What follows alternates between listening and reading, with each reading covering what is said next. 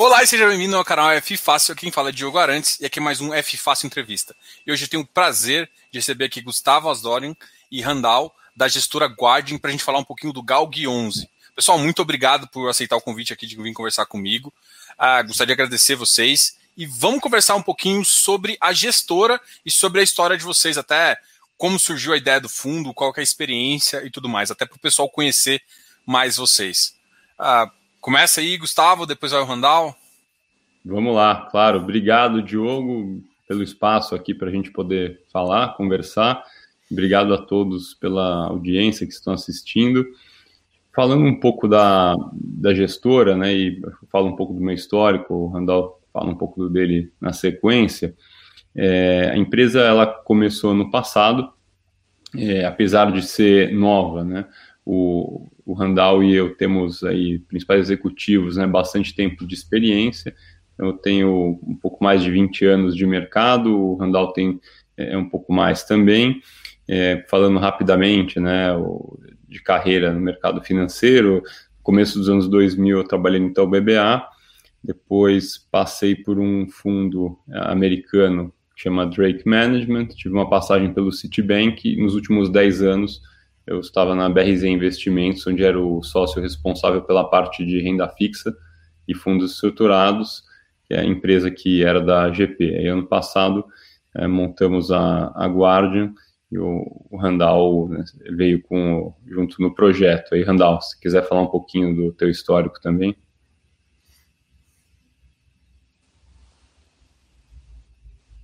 Ah, sim, claro. É, bom, primeiramente, obrigado pela participação, participar aqui do programa. É, obrigado, pessoal, do espaço.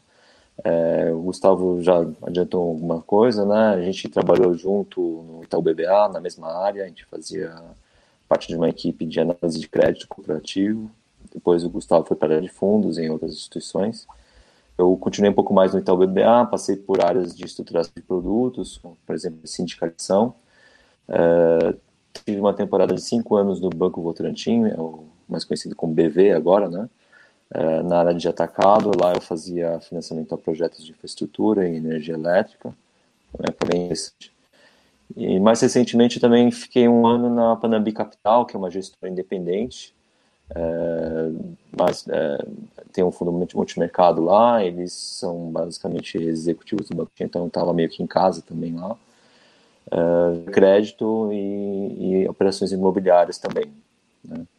Uh, no começo do ano passado, o Gustavo me apresentou esse projeto né, de fundo imobiliário, uh, principalmente logística. Estou com o Gustavo desde então nesse projeto da Guardian. Legal. Legal. Conta um pouquinho agora para gente dos projetos assim. vocês vieram ao mercado basicamente com o Galg 11 que talvez é, vocês montaram um fundo para ser o carro-chefe aí, até com um yield bem diferenciado. Mas fala também um pouquinho dos projetos de vocês em relação a vocês vão ficar mais no mercado uh, de equity ali, do mercado de tijolo, pensam entrar também no mercado de recebíveis. Como é que vocês enxergam hoje o mercado e, e, e a Guardian? Tá, é, a gente então exatamente isso, o Diogo é o carro-chefe, né, fundo de tijolo de logística. Então, os projetos, eles são basicamente, né, hoje, é, aumentar o fundo de logística, é, crescendo, fazendo aquisições é, ao longo do, desse ano e dos próximos anos. A gente quer que esse fundo fique grande. a gente comenta depois, mas basicamente que ele fique maior com mais do mesmo. a gente tem sim planos para outros fundos, como por exemplo lajes de escritório, e não está no melhor momento hoje, mas é, é, a gente acha que isso deve voltar. E para fundo de papel também, fundo de CRI a gente também tem planos é, para lançar. Então, acho que mais para frente também fundo de fundos, acho que assim é, faz sentido ter a família, né, uma família de completa de fundos da, do ramo imobiliário, dado esse nosso já conhecimento e experiência né, no, no segmento. Legal. Acho que assim, não tem como não notar, e talvez seja o diferencial extraordinário de vocês, né, do jeito que vocês começaram. Hoje, é, ontem, na verdade, foi anunciado um, um novo yield de 0,84, né? Que basicamente é 0,79% da cota, uh, da cota de mercado. Né? como que é, como é que vocês conseguem ficar é, é, tão alavancado? Essa alavancagem te traz conforto? O que, que vocês acham disso? Fala um pouquinho sobre então, essa relação de alavancagem e de um yield tão elevado. Tá, então vamos lá. O primeiro ponto, Diogo, do yield super elevado é que a gente montou o fundo, independente da alavancagem, é óbvio que a alavancagem ela ajuda, contribui para isso, mas não é só isso. Como foi o primeiro fundo da casa, e ele, esse fundo até partiu de um portfólio interno nosso, a gente já calibrou na emissão, na precificação, vendeu barato, entre aspas, para sair com yield muito alto mesmo, porque pra, por ser o primeiro fundo da casa, a gente queria que desse certo a né, puxar a gestora como um todo com outros produtos depois e com é, crescimento desse produto em outras emissões depois. Então, acho que esse é um primeiro ponto importante. É, outro ponto importante que a gente fez que é, não é só a rentabilidade, né? Então, a gente também é, fez um portfólio onde a gente tem ali basicamente multinacionais com qualidade de crédito é, inquestionável. Né? Então, a gente está falando de BRF, de Air Liquid, que é a maior empresa de gás industrial do mundo, e da Souza Cruz, que é a BAT, né, a British American Tobacco, das maiores do mundo no setor também, com nota de crédito melhor que o soberano do Brasil.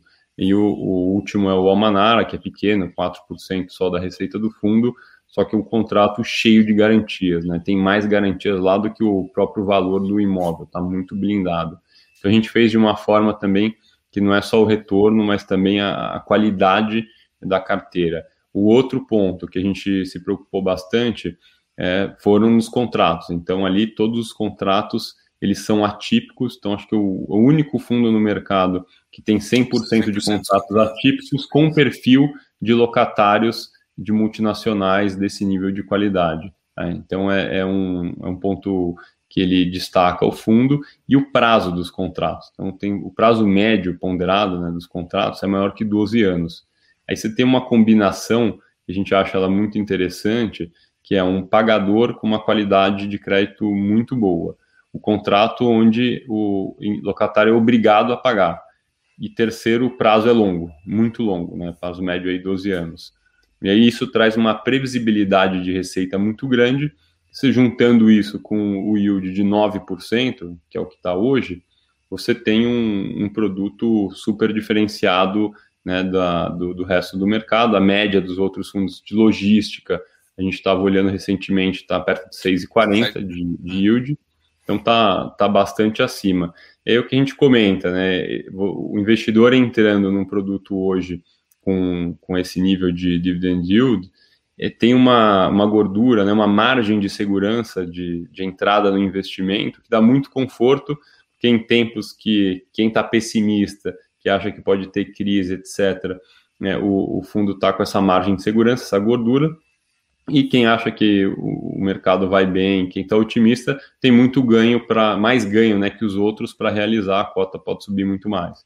Então é, é interessante por isso. Na parte da alavancagem, e aí vai me interrompendo aí, Diogo, se eu ficar falando muito aqui sozinho, é, na parte da alavancagem a gente tomou alguns cuidados, né? Porque, primeiro, no Brasil, quando você fala em alavancagem, acho que talvez herança de juros altíssimos. Frio na espinha que tá aqui. É, todo mundo tem medo, tem gente que não, não trabalha com alavancagem por nada, é, mas isso nos Estados Unidos é super comum.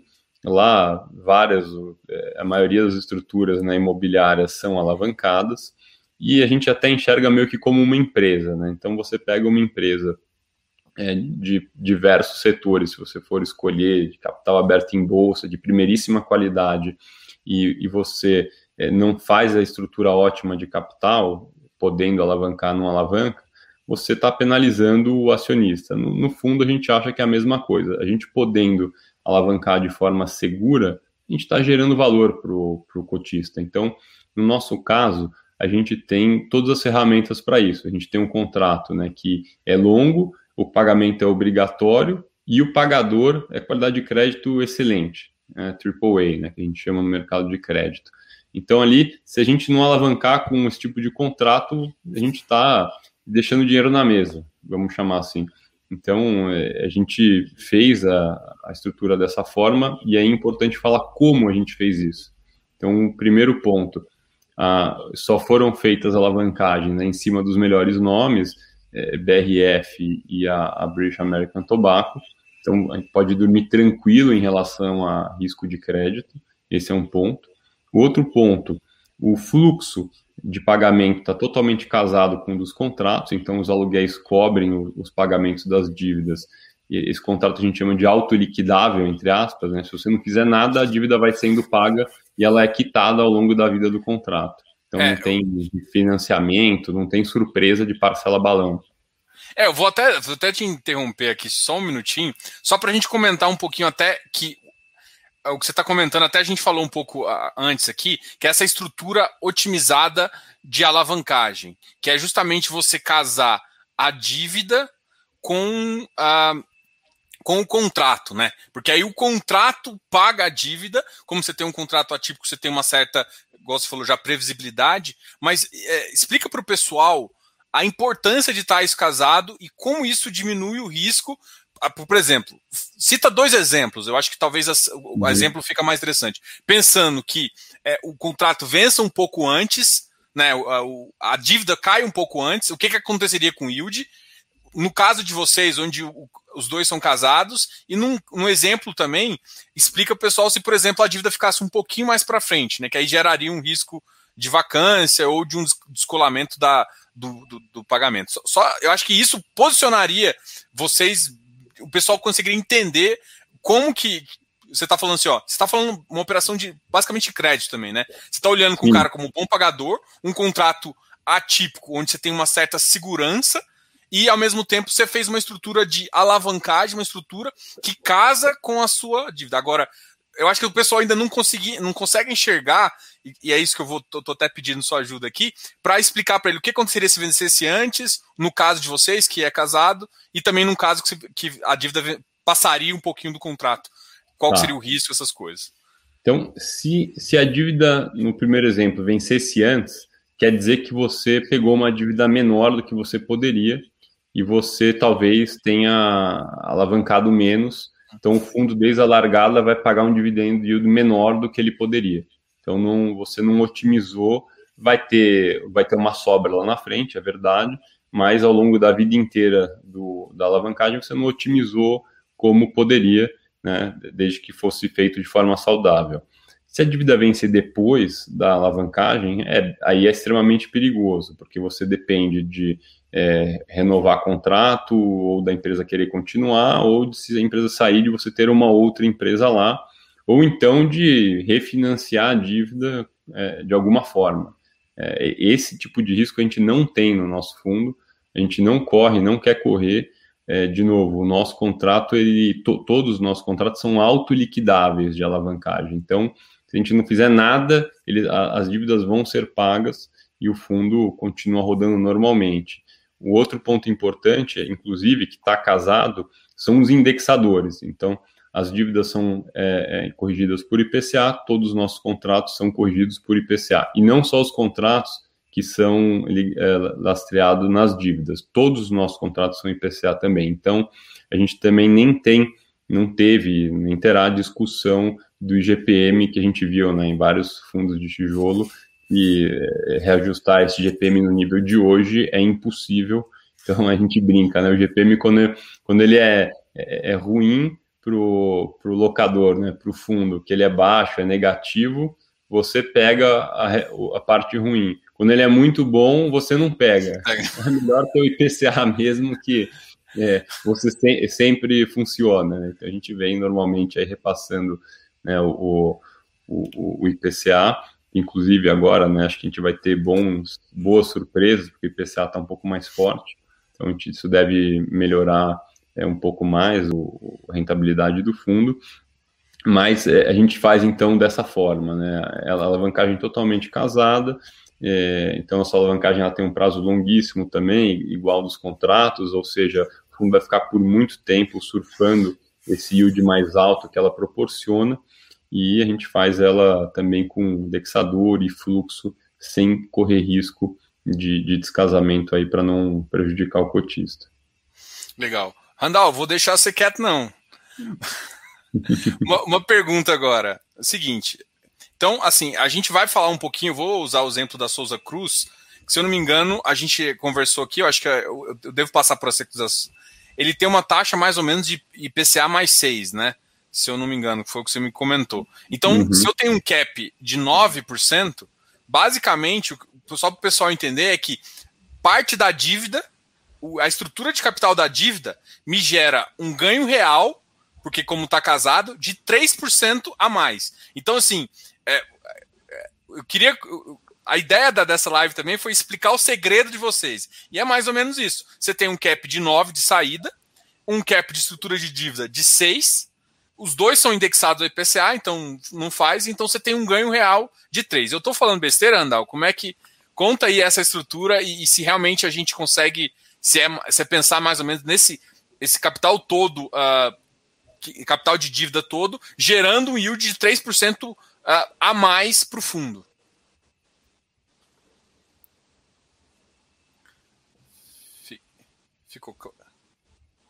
Ficou, ficou claro? Tá certo o raciocínio, Diogo, é, é, é, mais ou menos isso mesmo. Então a gente é, em três ficou claro. Acho que a, a conexão está um pouco ruim, mas eu vou tentar explicar. Vai falando um pouquinho, vai falando um pouquinho. Vocês entendam. É, tá, tá certo, a estrutura é essa mesma. O, os aluguéis eles é, tá. É, os aluguéis têm uma remuneração do custo da, da alavancagem, né? Então, na parte, no capital alocado que está com alavancagem, tem sim um ganho real, né? nesse exemplo que você deu 6% do custo da, do CRI, é, você consegue é, contabilizar um resultado positivo, né? E lembrando também que tem uma parte do imóvel que foi pago sem alavancagem, né? Então essa parte é toda livre para o fundo, não tem oneração, né? Ele inclusive é beneficiado pelos reajustes de PCA diretamente para o cotista, é, sem interferência de pagamentos a, da alavancagem. Então é, é uma estrutura que é eficiente do ponto de vista que você tem o aluguel já sendo direcionado para os pagamentos, como bem disse, é, é, ele é autoliquidável, né? É, e tem um ganho porque o custo do endividamento é menor do que o, o cap rate do imóvel. Né? Essa estrutura só é possível porque a alavancagem ela olha muito a do locatário e da qualidade dos contratos de locação. Então essa alavancagem ela tem esse custo mais baixo, né, vamos dizer assim, entre 5,5% e 6%, porque uh, os inquilinos que, que garantem essa alavancagem são a Brasil Foods e, e a British American Tobacco, que são, é, do ponto de vista de crédito, muito fortes. É, e, e, os contratos são super fortes também, né, longos, mais de sete anos, no caso é, de Souza Cruz e um dos, dos BRFs, e no caso de, do outro BRF, são quase 18 anos de atipicidade. E o, o, o dos CRIs ele olha para esses contratos e esses inquilinos e concorda em dar uma alavancagem barata que é benéfica para os cotistas. Por isso que faz sentido ter essa alavancagem nesse, nesse, dessa, dessa maneira. É, a gente está criando valor para os investidores né, dessa maneira. Pô, legal. É, essa, essa, essa palavra final, assim, é, você cria valor numa estrutura de capital onde você conhece o credor, você continua acompanhando e a parte que está no equity, que você é dono do ativo, ela fica tanto sujeita ao próprio PCA, né, que está gerando, uh, e aí você gera uma estrutura de, de capital realmente otimizada. O, o, Eleu fez uma pergunta aqui que eu acho que é coerente com o que a gente está conversando. É, ele fez a pergunta seguinte: é, a primeira emissão de vocês foi a 85 e a segunda a 115, é, com ágio em relação à primeira.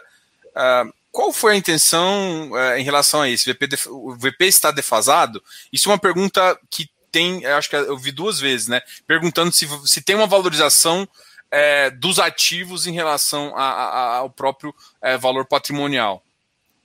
É, tem, está um pouco defasado, a gente está refazendo a, as avaliações, atualizando os laudos, e aí já tem um tempinho, até está atrasando um pouco, mas está tá caminhando bem, por conta da pandemia, de lockdown, essas questões de visita, você vê o nosso portfólio depois que você abriu o relatório, é Nordeste, é Sul, então tá, o avaliador tem que pegar voo, agendar, tem uma certa dificuldade, mas está indo bem, vai sair. A gente tem uma expectativa que atualize. A gente não pode falar né, quanto a gente acha, etc., até porque isso é questão do avaliador independente. É, uma, uma, uma, coisa que, que eu acho que ficou na pergunta também foi o seguinte: a segunda emissão, tipo, três, quatro meses depois, se, não, se eu não me engano, acabou ficando um preço um pouco maior. E aí para o mercado já. já é, isso é só por conta do yield? Foi ah, porque no, no, começo você conseguiu, não, não, você partiu com PL e depois você fez a estrutura de capital. O que, que justificou é. essa, essa, essa diferença entre o, a primeira e a segunda emissão? É porque mudou o fundo depois da primeira emissão, porque a gente comprou mais dois imóveis com outros caps, outras taxas e mudou todo o cálculo de cota. Então, é, foi que o fundo modificou por conta de novas aquisições. Entendi. Aí, basicamente, assim, é, por mais yield também que é entregar, que é entregue pelo fundo, foi, foi mais ou menos nesse sentido? O que que... É, por yield. Então, até o que a gente fala é assim, o, os laudos de, deve ter uma, um alcance aí, né, uma aproximação de provavelmente no laudo de EVP para valor de mercado. O que a gente fala também é que um yield aí perto de 9% com esses contratos de prazo médio de 12 anos, você, nesse tempo aí com esse yield, você o teu principal de volta e ainda é dono de todos os imóveis do fundo na sequência. Então, é óbvio que não é para olhar só para yield, mas a gente olhando para essa combinação de contrato muito longo, com bons pagadores, são obrigados a pagar, as empresas não vão quebrar porque são muito boas. Ou seja, você vai receber por, um, por muito tempo, né, com essa previsibilidade, é, você é, tem uma, uma boa vantagem aí em, em entrar com essa taxa, né, mas a gente acha que uh, atualizando aí os valores, o, deva ter um fechamento aí nessa, nesse distanciamento. É, só, só, só uma coisa, então, basicamente é o seguinte, quando, só para o pessoal entender, né, no, vamos supor, depois desses sete, depende do, do, do esse out de 12 anos aí que, que você citou, vou pegar o valor médio. Basicamente, você sai de um PL alavancado, que hoje o fundo está mais ou menos com 488 milhões, e o fundo acaba tendo um PL adquirido, né, mesmo, porque você acaba pagando, amortizando o próprio crédito, de uhum. mais ou menos... Uh, 90, uh, 950 milhões, se eu não me engano, uma coisa é, dessa faixa. Isso, e aí, aí, Isso, isso daí daria basicamente um, uma. Pensando em uma cota, você poderia chegar ali na faixa dos 130. É, é mais ou menos essa ideia mesmo? É mais ou menos essa ideia. Inclusive hoje, se a cota tivesse em 130, o fundo estaria pagando um yield perto de 8 ainda. É, ou seja, tem espaço até mesmo hoje tranquilamente para a cota chegar nesse nível, né? seria acho que 7 alto ou 8 baixo. É, acho que até 140 a cota seria 7 de yield, ainda acima da média dos outros fundos. Você pode comentar, né, querer falar que te, tem que ter um prêmio em relação aos outros, porque tem alavancagem. O prêmio é meio ponto a mais, é um, um ponto no máximo a mais. É, ele tá hoje está bem atraente, a gente acha, porque estamos com 9 contra a média dos outros de 6,40. E se você pegar alguns que tem aí nesse bolo que a média é 6,40, tem vários fundos com contratos muito mais fracos que o nosso, com, com um pouco de vacância, com vacância que vai acontecer. Então, é, o nosso ainda é pouco conhecido, a gente né, começou faz pouco tempo, é, a gente está fazendo esse trabalho de divulgação é, para as pessoas terem a informação e conhecerem. A gente acha que com isso o, o fundo vai ter bastante espaço para crescer. Estamos com poucos cotistas ainda, perto de 4 mil. A gente vê fundos com o mesmo tamanho do nosso, com mais de 20, 30 mil cotistas, ou seja, a gente vê que tem muito espaço para essa cota andar e para o fundo crescer e avançar. E aqui, assim, só para até conversar um pouquinho do portfólio, Aqui uhum. vocês estão, estão na região sudeste, né?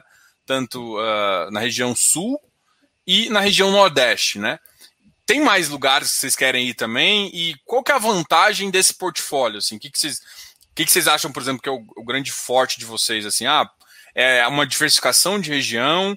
É, a gente analisa também diversificação de região com bons credores, com é, diferencial do próprio ativo, talvez. Acho que é, é, essa seria um conjunto. A gente estava até conversando, é, você estava me dizendo ali, em cada um dos ativos tem um diferencial interessante que faz com que, mesmo depois dos contratos, depois do fim dos contratos atípicos, muito provavelmente os clientes uh, vão querer manter no ativo. A negociação de, de valor vai ficar para depois, mas que eles vão querer ficar, provavelmente eles vão querer. Exato, é, é isso, Diogo. A gente é, olha na hora de analisar e montar portfólio e fazer aquisições, bastante caso a caso até. É, então, é, por acaso aqui a gente tem né, uma diversificação que o fundo está muito mais concentrado em Nordeste e Sul, porque até os imóveis de São Paulo são os menores. Então, a, a gente comenta que comparado com você comprar portfólio de outros fundos de logística, você está diversificando aqui com comprando um pouco né, do, do Guardian, do Galg 11, porque você está alocando em outras regiões que não o Sudeste, que é onde a maioria é, está concentrada. É, então, aqui a gente, olhando no caso a caso, é isso que você comentou, um exemplo né, do imóvel, que se, é passar um por um, a gente já vai passando. É, aqui o da, da Souza Cruz, Souza Cruz. Né, que é a, que é a, a British American Tobacco. Esse imóvel ele fica né, ali em Cachoeirinha, que é Grande Porto Alegre, e esse imóvel ele, tá, ele tem um terreno de meio milhão de metros quadrados, então ele tem aí quase 80 mil de ABL, tem essa parte do lago, estacionamento, que ele ocupe aí 200 mil metros com tudo isso, você tem uns 300 mil ainda livres, e a gente sempre comenta que isso é uma oportunidade de desenvolvimento para o fundo, onde a gente tem conversas com algumas empresas, nada para agora, mas tem ah, algumas conversas é, onde a gente já fez algumas contas e já está pronto ali, né? Toda a instalação de infraestrutura, é, é energia elétrica, é, água, esgoto, terraplanagem feita, ali é, é, o terreno inteiro é frente para duas avenidas. Então, se a gente construir um galpão ali do zero, que é só o custo de levantar o galpão, alugando muito barato, perto de 9,80 metros, que é bem abaixo do, do que é praticado, eh, a gente tem um retorno para o fundo de 12% no, no projeto, se fizer. A gente não vai fazer nada especulativo, a gente só vai fazer ali se já tiver um contrato garantido com um locatário bom, e isso é um potencial escondido aí para o futuro do fundo que a gente gosta de comentar. Então, essa foto aí mesmo, você tem aí para o lado esquerdo e para o lado direito, é terreno que parte da área aí dá para construir. Então, é, e aí tem toda essa avenida da frente e da direita que corta o imóvel. É, ou seja, aí tem um, um valor é, é escondido, potencial. Então você pode gerar com a mesma. Você já tem o ativo, né, o terreno, já está tá, tá planado, já tem a licença ambiental. Provavelmente você vai ter que tirar algumas extras se, se for levar, mas parte disso já está resolvido, porque você não tem que desmatar na hora, nem nada, você já está ali. Então, é, esse aqui é um tipo que vocês chamam de potencial ali, né? Então você tem Exato. parte dessa área que até a gente eu tô tentando mostrar aqui com o, com o mouse, mas você tem potenciais onde você pode aumentar e gerar mais ABL e aí isso acaba não ficando embutido no preço, né? Exato. Então, é, não fica embutido, mas está lá e a gente com certeza vai atrás disso para monetizar né, ao longo dos anos. Então, esse é um ponto. O, o, aí falando do imóvel especificamente, esse imóvel Deixa é dividido... Só, claro. Só, só, um detalhe que você comentou durante, durante a sua fala, você falou que é, você tem esse objetivo de fazer uh, desenvolvimento, né? A gente até conversou um pouquinho sobre isso também. E aí, uhum. só para deixar com o pessoal, a ideia de você desenvolvimento já é um, num, igual você falou, você falou que não especulativo. Só para o pessoal entender, o especulativo é aquele que você faz e espera ver se vai ter o contrato ou não, né? É, a ideia de vocês é que, se vocês fizeram isso, vocês já vão ter um contrato com algum player.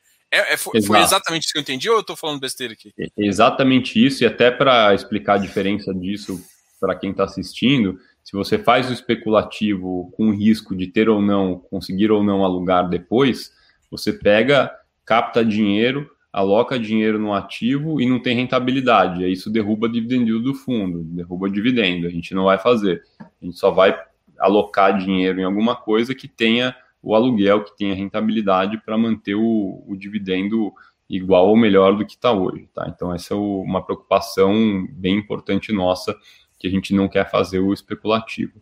É, entrando nesse no imóvel né, propriamente dito, ele tem aí 80 mil de ABL, a maior parte, 60 mil, um pouco mais de ABL, ela é de logística mesmo, é galpão, que é a parte do meio do imóvel, acho que você subir um pouquinho a, a outra foto, essa parte que ela é mais alta, um pouco da parte, a parte para a esquerda, grande ali, é, a maior parte dele, a grande maioria é logístico, é galpão. É, ele tem, além disso, né, a parte de centro de pesquisa, que é eu estava comentando com você, que é essa parte de baixo da foto, que eles chamam lá, parece uma mão com dedos abertos. É, isso é um centro de pesquisa da British American Tobacco, que tem pouquíssimos homologados no mundo, tem Inglaterra, Estados Unidos e Brasil.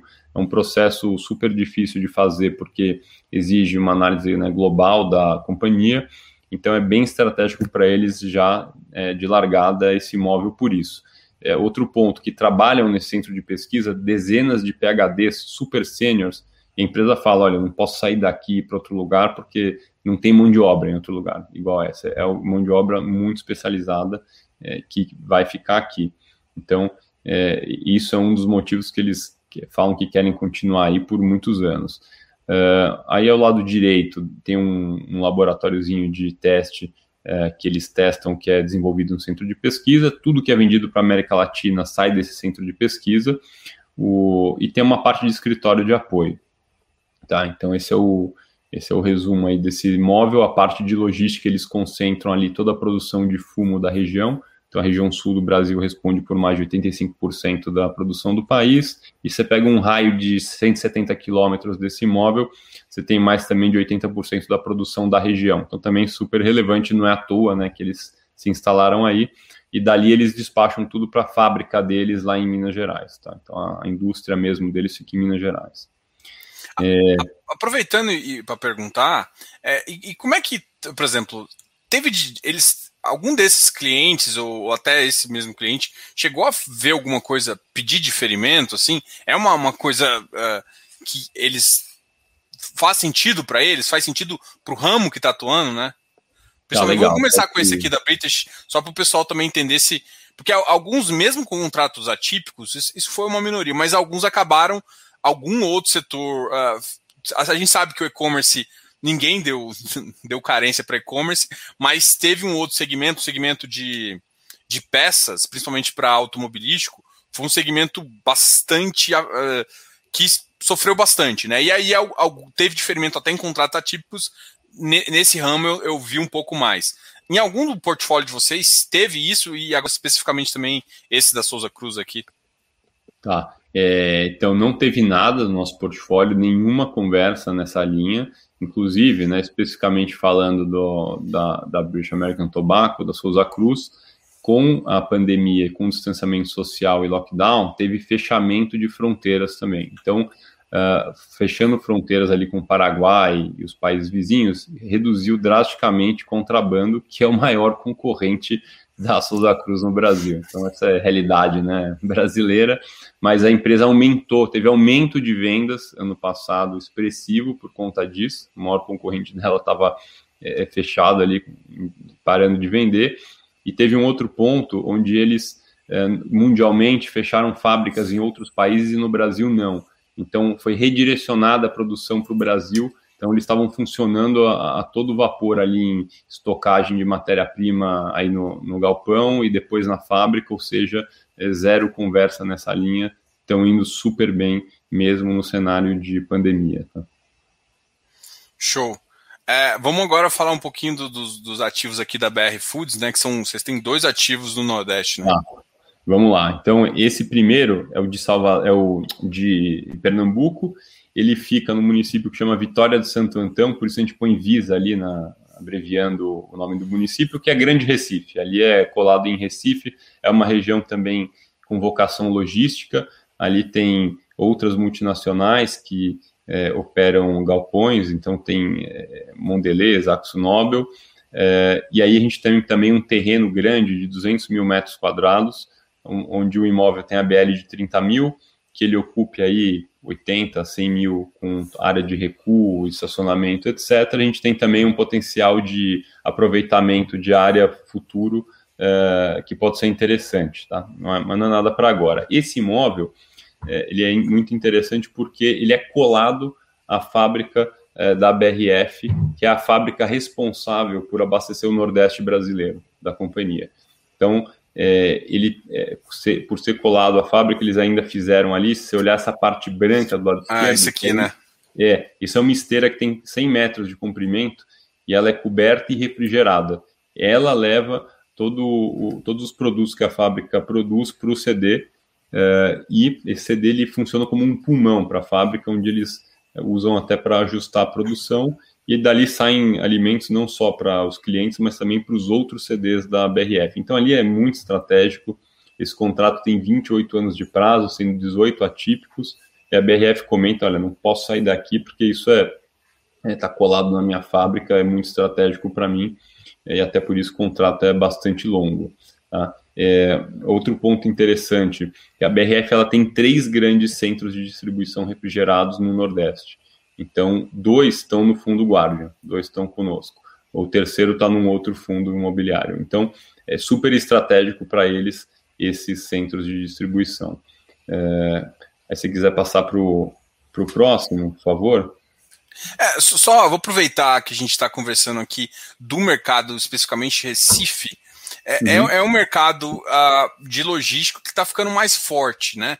Que uhum. eu tenho visto mais players procurando ativos na região. É, como é que vocês enxergam essa, essa, essa, essa, esse crescimento de Recife? Até, por exemplo, quando uma região cresce, aqui, por exemplo, você pode ver que parece que tem área ainda construída, né? Aqueles municípios de Recife ainda são tem vários ali que você deve ter área construída, apesar desse aqui você falou que o grande diferencial é essa ponte. Mas uh, como é que tá esse, esses portfólios que estão começando a crescer? Tanto o Magazine Luiza está indo para a região também, a Amazon. Então Isso. tem vários players se posicionando no Nordeste, alguns até ali próximo do, do Porto Suape, enfim. Como é que vocês enxergam a, a o Nordeste, principalmente essa região uh, ali próxima de Recife? Um grande ponto ali é a parte de carência da infraestrutura que inclui os galpões. Né? Então, você pega a região São Paulo, Cajamar, etc., tem muita oferta. Você vai para norte, nordeste, tem menos. Então, você é, ali tendo esse tipo de ativo, ainda mais esse nosso que ele é refrigerado, você tem é, ali um, uma, um ativo muito importante, porque tem demanda, cada vez mais demanda, né, por, por infraestrutura que o Brasil precisa, é, então tem oportunidades sim, a gente enxerga lá na região.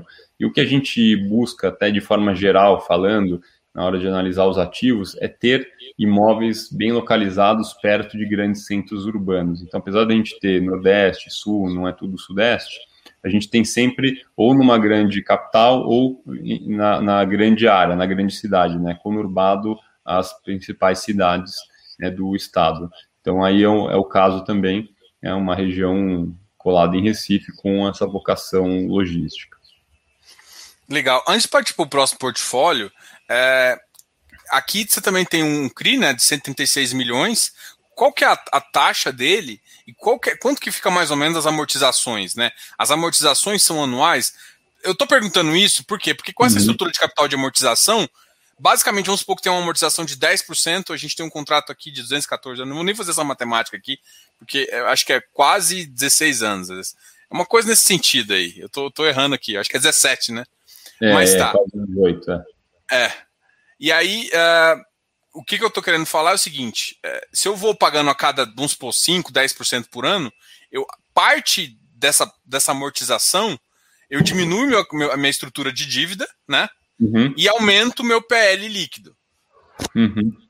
E aí, só para o pessoal também entender, como é que é mais ou menos, é, principalmente essa operação aqui, que você tem 116, é de 5 em 5, você sabe mais ou menos? Não, é mensal, totalmente casada com contrato de aluguel é, ele é autoliquidável. Entra aluguel, parte usa para pagar dívida.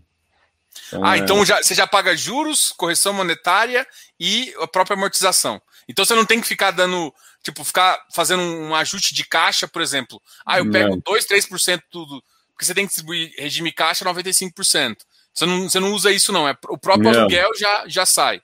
Não, é então, é linear, é tudo linear, é tudo super previsível, linear, é um reloginho, a gente chama. A estrutura está montada é, de forma totalmente linear.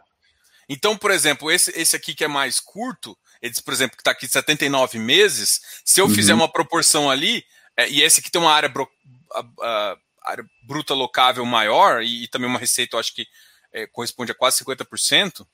É, se eu faço um, uma projeção ali, eu posso pensar que a cada, a cada um ano eu, eu ganho, acho que 7% de PL. Pensando só nesse aqui que é o maior, para fazer uma conta bem simples. É, é mais ou menos linear, mais ou menos nesse sentido mesmo? É, você não tem o um ganho direto de PL, porque você também distribui, vai distribuindo caixa, né? Que aí vai gastando PL. Mas é, é, no final tem algum ganho, sim. Legal. Esse ah, de Salvador, então esse é o outro alugado para a BRF, né? Ele fica lá, ele fica no município de Salvador, aí não é município satélite. Então a gente está falando de 150 mil metros de terreno no município mesmo é, de Salvador. Aí se não tem espaço para desenvolvimento para outros locatários, porque o, o imóvel está num formato que não dá para aproveitar é, para uma outra empresa, mas tem espaço aí para expansão para a própria BRF. A gente já até conversou com eles em visita lá, até já andamos ali no pátio, em, em um local que dá para ampliar a parte refrigerada, né, que esse também é, é um imóvel refrigerado, e, e nesse imóvel eles estão instalando agora uma máquina que chama sorter, ela separa automaticamente, né, de forma automatizada, o, os alimentos, os produtos, e aumenta muito a eficiência de carga e descarga do, dos caminhões. E com isso a gente até comenta e conversa de alongamento de contrato com eles, é, ampliação, então tem várias conversas, nada para agora, mas é, é, uma coisa que está no, no radar, e esse, né, então, é um dos é, é, é um dos três é, únicos CDs que a BRF tem na região Nordeste, então também super estratégico para a é, cadeia deles de distribuição no, na região. É, eu vou aproveitar que a gente está conversando um pouco até de, de, de galpões refrigerados, e uhum. eles, eles têm. Enquanto, por exemplo, a gente fala de um galpão uh, e-commerce, a gente calcula um AAA com base em toneladas uh, por metro quadrado, que ele consegue suportar, pé direito um galpão refrigerado, a avaliação de, de um ativo é diferente. Até, se eu não me engano, é por cúbico, metro cúbico refrigerado. Uma, metro uma... cúbico e, e, por pallets também. Por, por pallets refrigeradas? Isso, isso, eu não sabia. É, posição pallets que é, é ficam no. que podem ser né, armazenadas no galpão refrigerado. Tá. É, conta um pouquinho assim, é, como é que é, essa, essa basicamente é uma dúvida que eu tenho, né? Então, uhum. o contrato é, é, baseado nessa possibilidade, por exemplo, se você consegue aumentar essa parte refrigerada, tanto de número de pallets ou de metro cúbico, ele, ele, ele fica. O contrato de vocês especificamente é por pallets ou, ou por. Não, não, nosso contrato ele é financeiro, então é investimento de X milhões, remuneração em cima dos X milhões. É, a, o importante ponto né, do, da questão de refrigerados que a gente fez em todos os nossos imóveis é que toda a manutenção é por conta da companhia, então é, acho que as pessoas às vezes podem. Perguntam isso, estão perguntando aqui, né, inclusive. É, perguntam, e com razão, porque são equipamentos é, é, de capital intensivo, né, que precisam de muita manutenção, então o fundo não desembolsa é, esse recurso para isso, isso é do usuário ou seja, é um contrato que a gente chama porteira fechada, né? Eles operam lá, fazem o que tiver que precisar para manter tudo em ordem funcionando e só a gente vê o financeiro de aluguel no final do mês. É assim que funciona. É, mas assim, a, a, enquanto tiver os 83 meses, provavelmente vai ser assim, mas depois ele vai, vai ter alguma base de referência de mercado. Uhum. O que, que, seria mais ótimo para um perfil desses daí? Seria metro cúbico? Seria pallet? Como é que você avaliaria a transição, né? Aqui é uma pergunta de transição, porque esse aqui, apesar de ser, você ter mais de, eu acho que mais de sete anos aqui, mas é, é, é, muito mais é. curto que alguns outros que você tem de 214, tá? Sim, Nessa sim. estrutura é. que ele tem, aqui, dos mais curtos de vocês, como é, que uhum. você, como é que funcionaria essa transição? Porque aí você teria que adequar meio para um típico de mercado. Pensando daqui sete anos, Uh, a gente antes vai, vai conversar, já até estamos conversando, mas é óbvio que a gente vai intensificar muito isso quando estiver chegando perto de dois, três anos para vencer. Só que ali já tem as conversas de ampliação, é, de alteração, prorrogação de prazo, ou seja, a gente vai acabar que, como isso é muito estratégico para eles, fazendo aí uma, uma negociação onde a gente não vá para padrão normal de mercado e vá para atender a, a companhia e, e, o fundo num acordo né, de prorrogação do contrato atual. É mais, é mais caminhando, deve caminhar mais para essa linha do que puxar isso para um imóvel padrão de mercado. Até porque nem tem esse tipo de imóvel lá. O BRF quiser sair daí para outro, não tem desse tamanho ali na região refrigerada. Não tem nem opção. Bom, legal. Eu acho que acho que completando uma das tríades aqui é o, o Almanara em Jandira, né? Exato. Então, esse também ele é refrigerado e congelado. É, o, o Almanara, ele usa esse imóvel é, para armazenamento né, dos alimentos. Tem também ali uma pequena cozinha industrial, que eles têm uma estratégia de centralização da cozinha, onde eles preparam algumas coisas que são pré-feitas ali, são distribuídas para os 14 restaurantes que eles têm é, em São Paulo e terminam de preparar e servir nos restaurantes, e tem um delivery também. É, esse caso, a gente gosta de comentar, né? A única empresa que não é uma grande multinacional no nosso portfólio, é só 4% da receita, mas a gente teve algumas preocupações para deixar é, essa, essa alocação bem amarrada. Né? Então, primeiro, quando a gente fez o negócio com eles, a compra do imóvel no final do ano passado, a gente fez depois né, da, da pior fase da pandemia em relação ao ano passado, então eles já estavam voltando a operar, já estavam no azul, e a gente fez uma conta com eles onde o valor que foi recebido pela venda do imóvel, que foi para a companhia, ele era suficiente para quitar todas as dívidas e sobrar muito caixa para eles enfrentarem é, bastante tempo ainda de crise, é, que é o que está acontecendo hoje. Então, eles estão numa posição super confortável, com bastante liquidez, e a gente está tranquilo aí com esse contrato. Além disso, a gente pegou em garantia é, do contrato de locação alienação fiduciária né, de, de um imóvel comercial nos Jardins, em São Paulo, e garantia é, de uma outra holding deles que tem imóveis é, em valores maiores ainda do que esse próprio imóvel aí. Então, está muito amarrado esse contrato, é, a gente está super confortável. Inclusive, eles estão, a empresa agora lançou uma linha de congelados que está vendendo para supermercado e teve grande crescimento no, no delivery, que era menos de 12% da receita, já está batendo em 40%. É, a gente está, então, é, feliz aí com essa, com essa operação. E, e ele fica, desculpa, Jandira é São Paulo, né? É, uhum. é, é ali na, no comecinho da Castelo Branco, a 20 minutos da Marginal Pinheiros, e é um condomínio logístico que tem outras empresas que operam, tem o Walmart, B2W, Pirelli, é um condomínio logístico ali na beira da Castelo de padrão bem bom, né? A gente vê até pelas outras empresas multinacionais que, que operam lá. E agora vou falar um pouquinho desse da Air Liquid aqui. Esse eu achei, achei bem interessante, até pelo posi posicionamento dele próximo aqui da, Exato. Então, esse ali São José dos Campos, né, do lado de São Paulo. Aí o que é muito interessante, Diogo, aqui, do outro lado aí dessa avenida, do lado esquerdo, tem uma planta da Petrobras, onde você tem uma tubulação que vai da Petrobras até o, o, o imóvel da Liquid com fornecimento de matéria-prima do gás. Ou seja, é, ali é uma infraestrutura que eles estão usando há décadas ali, e eles até comentam: olha, Gustavo, eu não posso sair daí, porque se eu saio é entregar para o concorrente essa infraestrutura de fornecimento de bandeja. Então, não dá para sair. Então, eles estão aí há, há, décadas. Esse nosso contrato tem ainda 10 anos né, de, de prazo.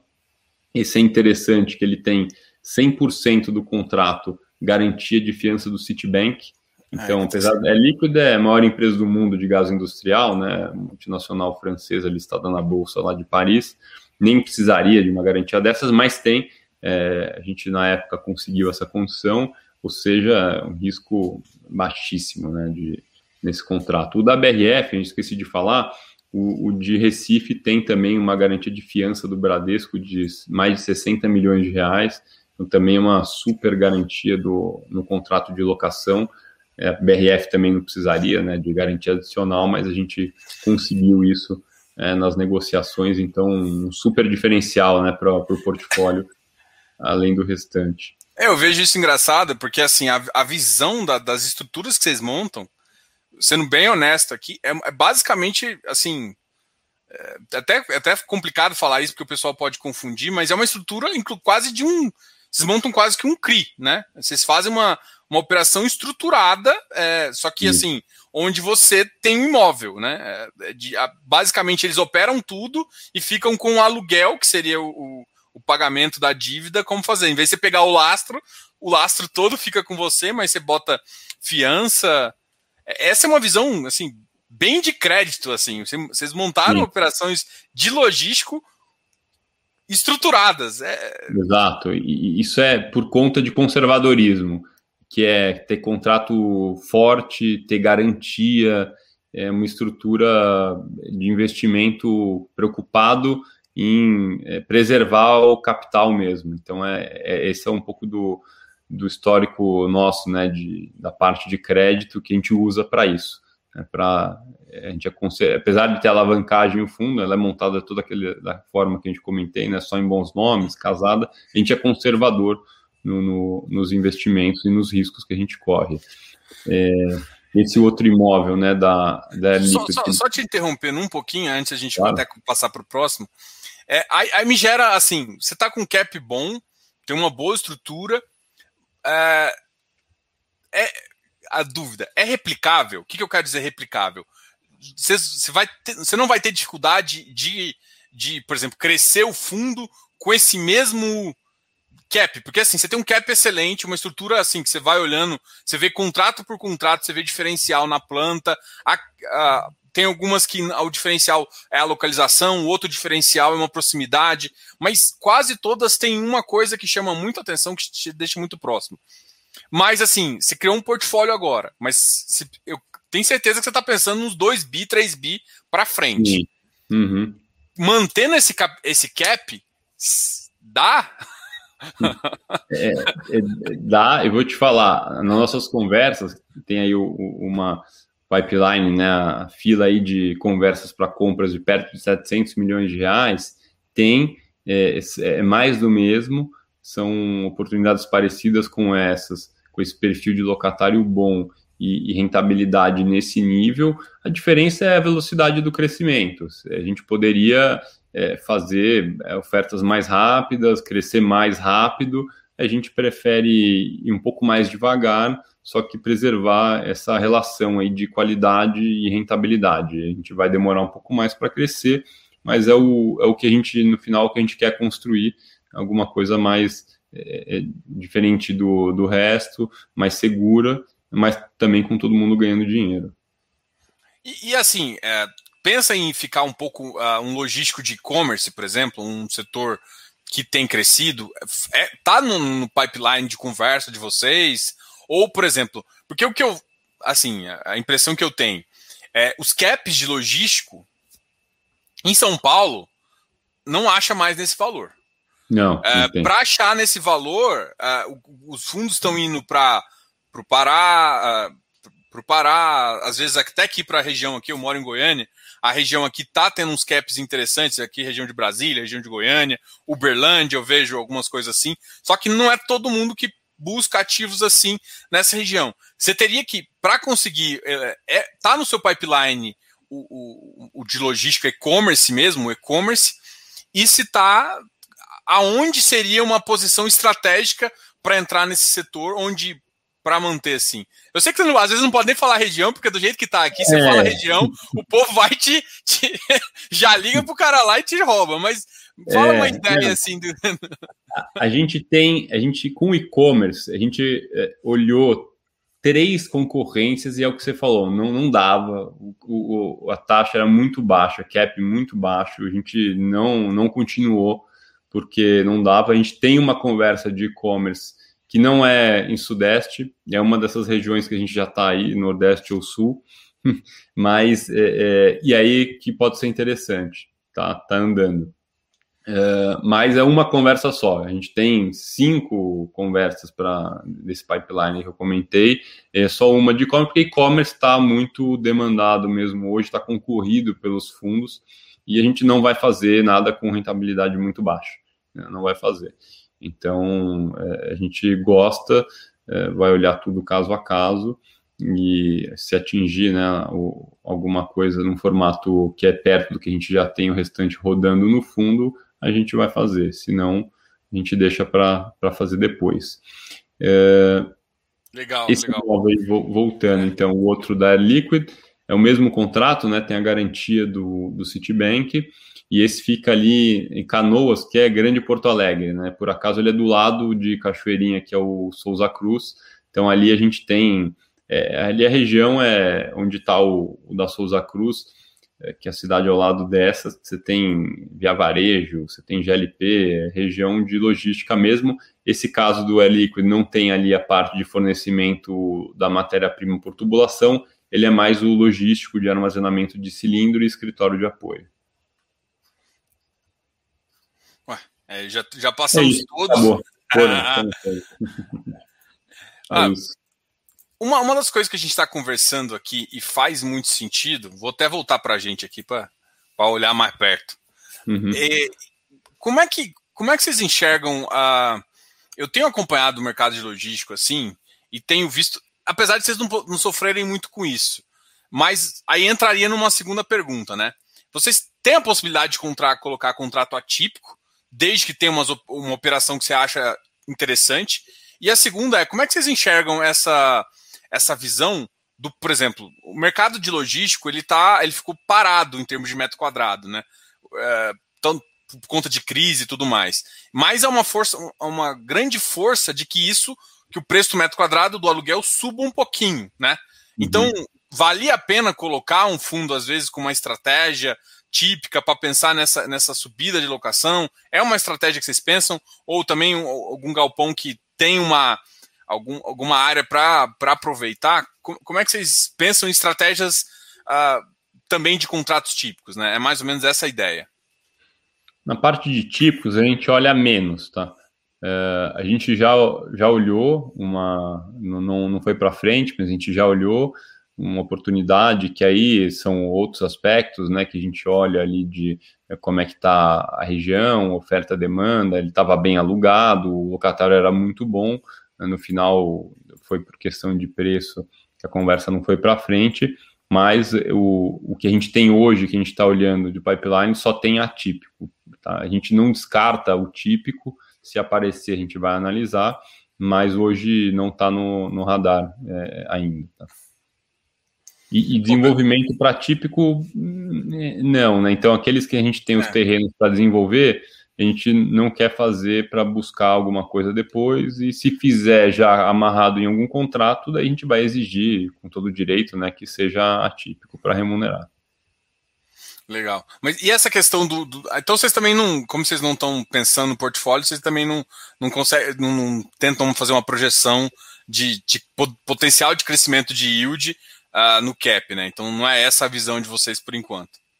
Não, é, nesse caso vai ter, pode ter o potencial de desenvolvimento ali naqueles terrenos que estão sobrando, esse é um potencial.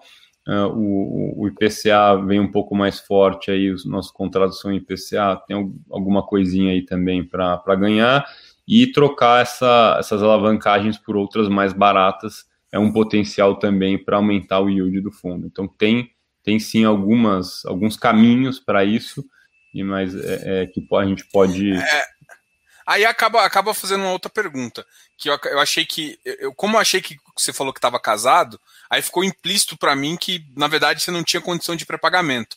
Mas agora vale a pergunta, né? Então, todos esses CRIs, nenhum tem, nenhum tem FII de pré-pagamento ou o FII é muito barato?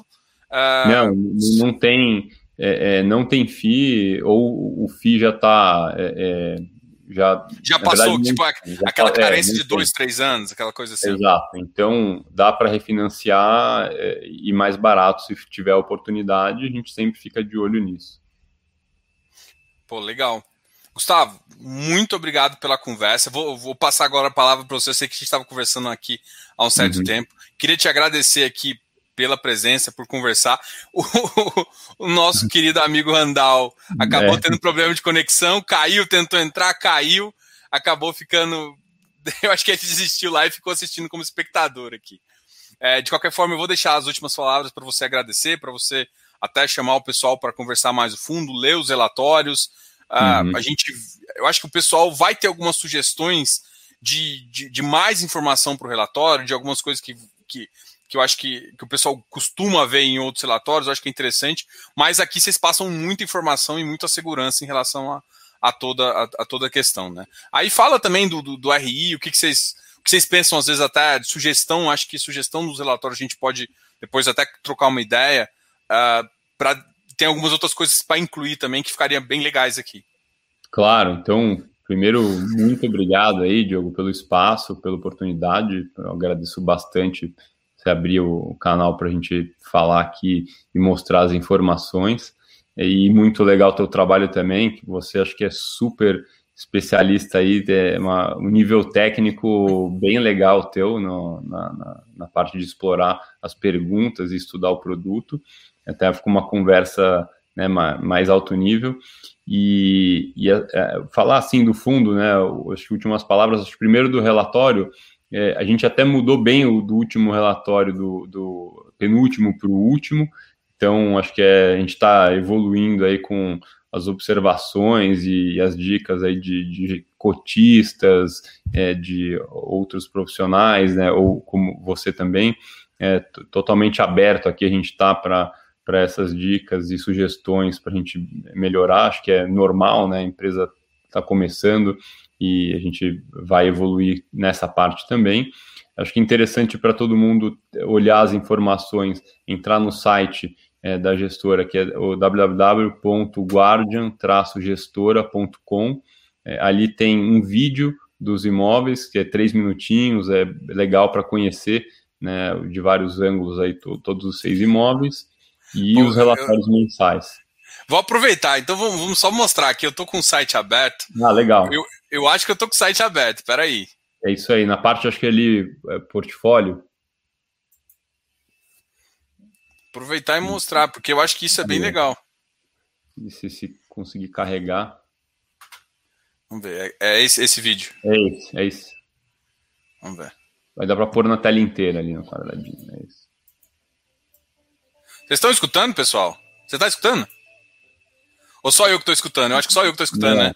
Só você. Mas ficou bem legal aqui. Eu vou, vou, vou sair daqui. o volume ficou bem alto. Mas valeu pela conversa. O pessoal pode conhecer portfólio. Eu acho que isso aqui é bem legal, assim. Uh, até para. Acho que a visão de, de poder andar é, no, nos, nos portfólios, eu acho que tem que fazer sentido. Mas eu gostei muito desse, desse papo que a gente fez. Abriu o, abriu o relatório e falou assim: cara, olha só, esse diferencial tá aqui. Eu gostei muito dessa, dessa visão que eu acho que você passou. Você viu que teve alguns comentários que ficou a mais que eu acho que o pessoal vai gostar de você conseguir incluir também, principalmente os dados da, da dívida. Eu acho que muita questão foi da dívida. É, uhum. Colocar, às vezes, o, o CRI que você está colocando, aquele o código ISIN dele e tal, uhum. que ajuda o pessoal a, a saber em termos de é, conhecer a estrutura. Pelo menos eu sou, eu, como eu, eu vim do mercado de crédito, né? Então, como eu vim ah, do legal. mercado de crédito, então eu, trabalhei numa service e aí eu gosto de analisar termos de securitização, então eu vou pesquisar nisso, né? Uhum. Então eu acho que o pessoal, muita gente aqui acaba ficando um pouco nerd também, fica curioso querendo saber mais informação. Não, Obrigado, tem Gustavo. que estudar mesmo. Obrigado, é isso aí, tem que estudar. Não, ó, assim, eu já te falo, também gostei muito do papo, foi muito legal.